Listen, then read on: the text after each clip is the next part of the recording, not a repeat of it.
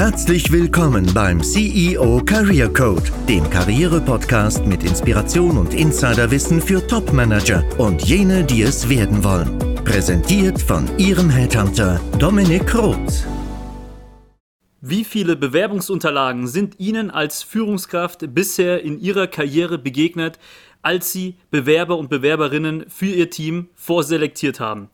Was waren dabei No-Gos und welche Elemente der Unterlagen haben Ihnen zugesagt? Lassen Sie uns heute über Bewerbungsunterlagen auf Executive-Niveau sprechen, also über Ihre Eintrittskarte an den Tisch der Unternehmensentscheider. Eines vorweg. Mir fallen bei Führungskräften immer dieselben Fehler auf, die teilweise auch den Bewerbungserfolg kosten können. Ich spreche in dieser Podcast-Folge konkrete Impulse für Führungskräfte an, aber ein Großteil der Hinweise gilt im Prinzip auch für jede Art von Anschreiben und Lebenslauf. Ich werde jetzt nicht in Reihenfolgemanier alles von Tipp 1 bis Tipp X ähm, aufzählen, sondern die Tipps eher gliedern unter die Kategorie Anschreiben und unter die Kategorie Tipps zu dem Thema Lebenslauf. Wenn Sie gerade im Auto sitzen, sollten Sie sich die Folge eventuell nochmal zu Hause anhören. Es erwartet Sie eine große Content-Dichte und ein paar Hinweise kann ich Ihnen versprechen, die Ihnen noch niemand preisgegeben hat. Lassen Sie uns loslegen. Wenn Sie sich nach ein paar Jahren, in denen Sie in einer äh, Rolle ganz zufrieden waren, wieder an Ihre Unterlagen setzen, werden Sie merken, dass man erstmal nach einer gewissen Orientierung sucht. Tipps aus dem Internet helfen da nicht wirklich weiter, vor allem nicht auf Managementniveau. Vor allem das Anschreiben wirft meistens viele Fragen auf und wir starten auch damit als allererstes. Jetzt möchte ich Ihnen nicht sagen, dass ein super Anschreiben unbedingt dazu führt, dass Sie zu Gesprächen eingeladen werden. Denn seien Sie mal ehrlich, wie oft haben Sie selbst die Anschreiben Ihrer Bewerber in Ihrer Rolle als Führungskraft intensiv studiert? Wenn überhaupt, liest man doch Anschreiben, sobald der CV interessant ist. Sind wir mal ehrlich, oder? Meine Kollegen und ich, aber auch meine Kunden, Unternehmensinhaber und grundsätzlich Entscheider höchster Ebene meiden Anschreiben. Ich würde sagen, in 20% der Fälle, das ist meine Einschätzung, werden diese maximal überflogen. Wenn ich mal eine Executive Position als Headhunter öffentlich ausschreibe, was jetzt nicht so oft vorkommt, biete ich sogar an, mir nur den Lebenslauf zukommen zu lassen und appelliere ganz direkt daran, das Anschreiben wegzulassen. Was ist daher der Fehler Nummer 1 beim Thema Anschreiben? Ganz klar, verschwenden Sie nicht so viel Zeit für das eigentlich unwichtigste Dokument Ihrer Bewerbungsunterlagen. Und das ist ein Appell, denn diesen Fehler beobachte ich sehr oft. Sie brauchen eine klare Struktur, um letztlich mal nach Zahlen zu betreiben, sodass Sie das Ganze als so einen Lückentext betrachten, den Sie dann pro Bewerbung immer wieder ja, adaptieren können. Vielleicht kann ich diese Struktur und Details ähm, in einer extra Podcast-Folge nochmal preisgeben. Ein Vorschlag. Hinterlassen Sie mir eine Rezension bei iTunes und zeigen Sie mir mit einer 5-Sterne-Bewertung, dass Ihnen die Inhalte bisher zugesagt haben. Sie können dann auch in Ihrem Kommentar erwähnen, dass diese Art von 1 zu 1 Anleitung für ein Anschreiben für Sie noch nützlich wäre. Das ist doch ein Deal, oder? Was mir noch auffällt, sind zwei weitere Fehler beim Thema Anschreiben. Die meisten sprechen immer über sich, aber darum geht es nicht, sondern nur in zweiter Linie. Und außerdem, viele replizieren ihren Lebenslauf und die verschiedenen Stationen nochmal im Anschreiben. Also sie formulieren das, was ohnehin im Lebenslauf steht, nochmal aus. Also ich war dann dort, dann dort, das, dann hat mich ähm, das zu diesem Wechsel bewegt und so weiter. Das sind absolute No-Gos. Ich glaube, ich erkläre Ihnen jetzt schon mal als, ich glaube, das müsste jetzt der vierte Tipp sein, wenn ich richtig gezählt habe. Wie könnte denn grob eine Struktur auf einer Metaebene aussehen, sodass Sie jetzt auch schon mal vielleicht loslegen können? Es geht erstmal darum, über das Unternehmen zu sprechen. Ich nenne das den Bauchpinsel.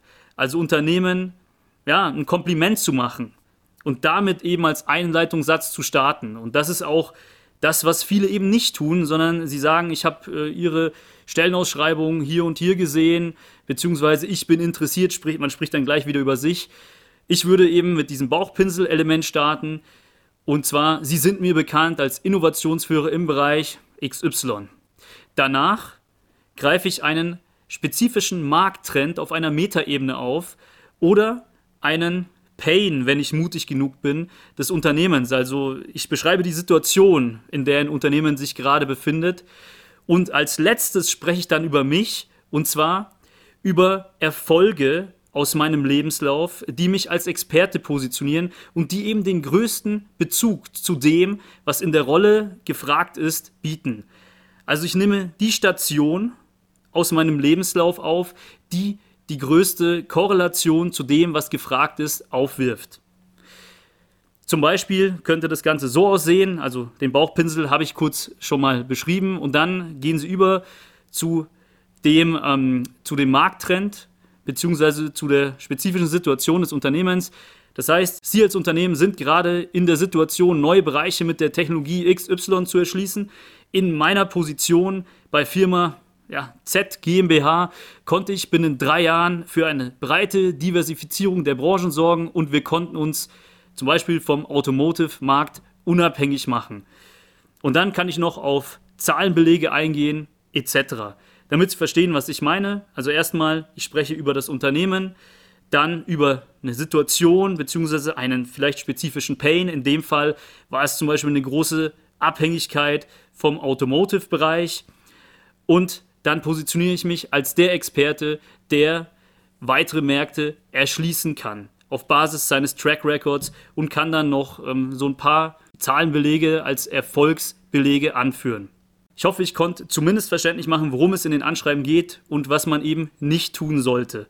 Eines Tages wird das klassische Anschreiben vermutlich komplett redundant sein. Aber heutzutage ist es das noch nicht. Daher können wir uns im Sinne der Selbstvermarktung darauf konzentrieren, es für uns als Sales-Tool sozusagen zu nutzen. Und ein weiterer Vorteil besteht zum Beispiel auch darin, eine Station im Lebenslauf, die zum Beispiel nur sehr kurz war oder den Lebenslauf eben nicht so linear erscheinen lässt und nicht selbsterklärend wirkt, kurz zu erläutern, ohne natürlich in Rechtfertigungsschleifen zu verfallen. Grundsätzlich gilt also, Nochmal die Tipps zusammengefasst. Verschwenden Sie nicht zu viel Zeit, replizieren Sie nicht den Lebenslauf, sprechen Sie nicht nur über sich, sondern halten Sie sich an diese Tipps zur Struktur, die ich schon preisgegeben habe. Sprechen Sie zuerst über das Unternehmen, dann kommen Sie auf eine Situation zu sprechen, beziehungsweise auf einen Pain- oder Markttrend und danach schließen Sie mit Ihren Erfolgen und mit Ihrer Expertenpositionierung in dem angesprochenen Bereich. Ach ja, ein weiterer Punkt, der jetzt auch ganz gut reinpasst, das wäre dann sozusagen Tipp 5. Wenn Sie sicher gehen wollen, dass das Anschreiben unter Garantie nicht gelesen wird und Ihre Mühe komplett umsonst war, tun Sie es so wie die meisten. Pasten Sie Ihr Anschreiben in die E-Mail als Textform. Ich muss sagen, komischerweise alle Executives, die uns anschreiben, machen diesen Fehler. Ich weiß nicht warum, ja, also sie schreiben mir dann lange E-Mails mit dem Inhalt ihres Anschreibens, aber wenn sie mal selbst ehrlich sind, wie viele E-Mails äh, mit dem Umfang von ein bis zwei Wordseiten haben sie denn in ihrer Funktion als Geschäftsführer selbst gelesen? Stellen Sie sich vor, Sie bekommen 20 dieser E-Mails am Tag, ohne dass Sie überhaupt ein Mandat für diese Damen und Herren haben, also als Initiativbewerbung. Ich bin ehrlich zu Ihnen, natürlich lese ich mir das nicht durch. Manchmal überfliege ich das nicht mal, denn das sorgt bei mir schon für eine ja, sehr starke Abwehrhaltung. Das Anschreiben ist nämlich ein eigenes Dokument neben dem CV und neben den Zeugnissen, was auch jeweils singuläre Dokumente sind Ihrer Bewerbung. Und es gilt, das Anschreiben als Anhang beizufügen. Via E-Mail-Text reicht ein Zweizeiler aus, in dem meine Intention erklärt wird, zum Beispiel wenn es äh, um ein Treffen geht oder eine Bewerbung auf eine spezifische Vakanz, einen Expertenaustausch und so weiter. Das wäre schon auch nochmal ein wichtiger Tipp zum Themenbereich Anschreiben. Gehen wir auf den CV ein. Der Lebenslauf ist wie gesagt das primäre Dokument und das Anschreiben begleitet ähm, diesen Lebenslauf lediglich. Und jetzt kommt oft die Frage von langjährig erfahrenen C-Level-Kandidaten ähm, auf Jobsuche auf ähm, und die lautet, wie kann ich heutzutage Recruiter in meinen Unterlagen kurz und knapp überzeugen? Und das ist eine gute Frage und eine richtige Frage, die zeigt, dass man in der richtigen Richtung denkt. Dazu eines vorweg und ich hoffe, Sie können sich den Satz auch so gut einprägen wie ich, denn ich bin ganz besonders stolz auf den Satz. Der lautet, Recruiter sind ein Algorithmus, den es durch die richtige Verschlagwortung zu überwinden gilt. Und das ist jetzt gar nicht negativ oder tendenziös gemeint, denn die Kollegen auch intern im HR geben mir da recht.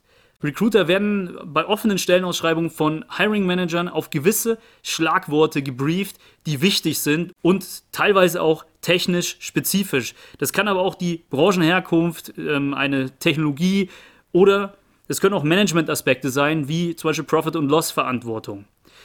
Und dann mache ich es eben dieser ersten Instanz, ob es jetzt Headhunter sind oder Recruiter, so einfach wie möglich, ähm, denn nicht jeder kann sich natürlich in allen Bereichen ähm, im Detail auskennen und benenne die Aspekte wortwörtlich in meinem Lebenslauf, sodass in 10 Sekunden ersichtlich wird, okay, da möchte ich gern weiterlesen, beziehungsweise da erkenne ich eine Deckungsgleichheit. Denn Deckungsgleichheit ist das wichtigste Element des Lebenslaufs. Und wie stelle ich diese her? Ich kürze alles raus, was nicht wichtig ist. Und ich konzentriere mich darauf und werde dann etwas ausführlicher, auch in meinen Stichpunkten der jeweiligen Stationen, was eine Überschneidung zu der gesuchten Position darstellt. Ich kann auch mit Fettmarkierungen arbeiten, denn die leiten den Leser zu den relevanten Stellen über und lenken auch den Fokus. Das wäre ein ganz wichtiger Hinweis kürzen Sie alles raus, auch wenn Sie stolz sind auf Ihre breite ähm, Expertise, was nicht wichtig ist. Und formulieren Sie eher das aus, auch wenn es jetzt nicht die letzte Rolle war, äh, die letzte Station war, was eine Überschneidung zu der gesuchten Funktion darstellt. An der Stelle noch ein weiterer, dann wäre das jetzt auch der siebte Tipp, wenn ich richtig gezählt habe. Und der ist meines Erachtens Gold wert. Verschwenden Sie auf dem Deckblatt, also sozusagen auf der ersten Seite, keinen Platz mit persönlichen Angaben, die gehören einfach in den Bereich des Headers in Ihrer Word-Datei. Nutzen Sie das Deckblatt, um im Sinne des Primacy-Effekts den Leser schon mal richtig zu primen. Thema Deckungsgleichheit, also einen perfekten ersten Eindruck zu hinterlassen und Neugier auf mehr zu erwecken. Und das ist meines Erachtens der neue Zweck des Deckblatts. Also was schreibe ich da rein? Also ich habe erstmal im Header meine persönlichen Angaben, Wohnort, E-Mail-Adresse und so weiter. Dann habe ich das Bild, das ich recht klein platzieren sollte. Und dann gehe ich über zu den ersten Inhaltspunkten, die schon mal eine Deckungsgleichheit aufweisen sollen zu dem, was gesucht ist. Also, ich beschreibe ein paar Stichpunkte zu meiner Erfahrung, zu meinem Track Record und beschreibe dann noch so einen Satz zu meiner beruflichen Zielsetzung. Und in beidem kehre ich die inhaltlichen ähm, Überschneidungen hervor. Und ich kann sogar das gleiche Wording übernehmen, wenn es sich um eine offene Stellenbewerbung handelt. Da ist es sowieso recht einfach, alles aus den Anforderungen rauszulesen. Aber ich weiß ja auch in der Situation eines Initiativbewerbers, in welcher Situation sich vielleicht das Unternehmen befindet und was auch in der Position wichtig ist. Das Deckblatt sollte also heutzutage meines Erachtens als Teaser für den CV gelten. Und ähm, ich würde auch das als erste Seite für den Lebenslauf sehen und nicht ähm, als erste Seite für das Anschreiben. Denn das wird ja bekanntlich nicht so wirklich beachtet. Das heißt, ich hätte ein Anschreiben als eigenes Dokument, dann Deckblatt und CV in einem anderen Dokument. An dieser Stelle ziehe ich auch ganz gerne in meinen äh, nebenberuflichen Coachings den Vergleich zu dem Bestseller. Ich nenne das Bestseller-Effekt. Denn ein Buch, das sich ähm, als Topseller sehr gut verkauft, muss nicht unbedingt ja, das beste Buch ähm, in seinem Metier sein, sondern ist einfach das, das sich am besten verkauft, weil es auch am leichtesten konsumierbar ist. Und konsumierbar sind auch die Bewerbungsunterlagen, wenn die Leser nicht erst die Deckungsgleichheit suchen müssen. Und vor allem, wenn es nicht viele Überschneidungen gibt, habe ich einen kleinen Tipp, dass man eben im Deckblatt, also im Bereich des Deckblatts, die berufliche Zielsetzung genauso anpasst, sodass ich zumindest hier schon mal zeige, dass es sich um mein Ziel, um meine Vision für meine Karriere handelt. Jetzt habe ich sehr viel auch über Recruiter gesprochen und HRler und Headhunter. Wenn Sie so ein aufmerksamer Zuhörer sind meiner Podcast-Episoden, dann wissen Sie, dass es manchmal Sinn macht, weil eben auch Recruiter und HRler nicht in allen Themen involviert sind und nicht überall auch die Wertschätzung erfahren, die sie auch meines Erachtens erfahren sollten, dass sie, wenn sie auf C-Level und C-1-Level operieren, direkt an Entscheider herantreten. Dazu gibt es auch die ein oder andere Podcast-Folge, wenn wir über ähm, Tipps im verdeckten Arbeitsmarkt sprechen, über LinkedIn und Xing und so weiter. Aber da wir ja auch den Kanal der offenen Stellenbewerbung zwar nicht als alleinigen ähm, Heilsbringer betrachten sollen, aber ihn auch nutzen sollen für uns, ähm, habe ich jetzt eben diese Tipps auch nochmal alle aufgeführt, die für Sie, denke ich, sehr wertvoll sind. Ein wichtiger Punkt noch, und das müsste dann Tipp 9 sein, wenn ich in meinen Notizen hier alles richtig sehe, zählen Sie nicht nur die Tätigkeiten ähm, im Nominalstil in Ihren Stationen stichpunktartig auf im Lebenslauf, sondern legen Sie einen Fokus in Ihrer Aufzählung auch auf Erfolge in den jeweiligen Stationen. Denn ein Unternehmen kauft sich Problemlöser ein, die auch Erfolge nachweisen können und die eben Probleme derselben Art schon mal woanders erfolgreich behoben haben und das Know-how jetzt auf den neuen Kontext transferieren können. So, jetzt noch ein wichtiger Impuls zum Abschluss, der sich an alle C-Level-Jobsuchenden richtet. Und das müsste, glaube ich, auch jetzt der zehnte Tipp sein. Schreiben Sie einen richtigen Executive Summary CV. Also wie kann ich diese besprochenen Tipps zum Lebenslauf noch besser umsetzen? Ganz einfach, indem ich einen One-Pager erstelle mit der größten Deckungsgleichheit und dem Fokus auf Erfolge bei einem Executive Summary CV Dokument begegnet mir immer der große Fehler, zumindest ist das meines Erachtens überhaupt nicht dienlich und da sehe ich dann immer eine gewisse Platzverschwendung durch ein tolles Tortendiagramm. Und ich kann als Headhunter damit gar nichts anfangen. Ich kann da überhaupt keinen Track Record rauslesen. Und ähm, wenn Sie nicht wissen, was ich meine, ich beschreibe es Ihnen kurz. Das ist dann, wie gesagt, so ein Tortendiagramm und da ähm, beschreibe ich mich dann selbst als Bewerber. Ich bin zu 30% Vertriebler geblieben, zu 50% eine empathische Führungskraft und dann zu 20% Restrukturierer. Das ist natürlich schön für Sie, denke ich mir jedes Mal, aber für mich komplett nutzlos. Daher können Sie eigentlich das, was Sie im Deckblatt schon tun, in den Executive Summary CV übertragen. Also ein One-Pager mit der größten Deckungsgleichheit und mit dem Fokus auf Erfolge. Und hier kann ich auch ganz konkrete Zahlenbelege mit anführen. In der Long Version stehen die im Bereich der Tätigkeiten und in der Summary Version packen Sie diese in den Bereich der Erfahrungen. Die Stationen gilt es nur ganz kurz zu erwähnen und auch nicht näher zu beschreiben, denn darum geht es in diesem Summary-Dokument nicht, sondern darum, Erfolge und Relevanz, also Deckungsgleichheit, auf einen kurzen Blick anzubieten. Jetzt fragen Sie sich vielleicht, wann nehme ich die Long-Version meines Lebenslaufs her und wann greife ich auf das Summary-Dokument zurück. Bei offenen Stellen bzw. im Austausch mit einer ersten HR-Instanz würde ich die Long-Version wählen und bei Initiativ-Approaches, bei denen ich direkt an die Unternehmensentscheiderebene herantrete, würde ich die kurze Form in Gestalt des Executive Summary CVs verwenden. Soweit, so gut. Habe ich jetzt mein Versprechen der Contentdichte einhalten können? Ich hoffe schon. Diese ganzen Inhalte habe ich meinem Executive Career Coaching entnommen, wo es natürlich klare Vorlagen, eine Videoanleitung und Beispiele erfolgreicher Coaches gibt. Sie finden den Link zu mehr Infos dazu in den Show Notes oder Sie schreiben mir einfach eine E-Mail bei Interesse. Ich freue mich darauf, auch in den nächsten Podcast-Episoden mit Experteninput und mit Content zur Verfügung zu stehen. Ihr Dominik Roth.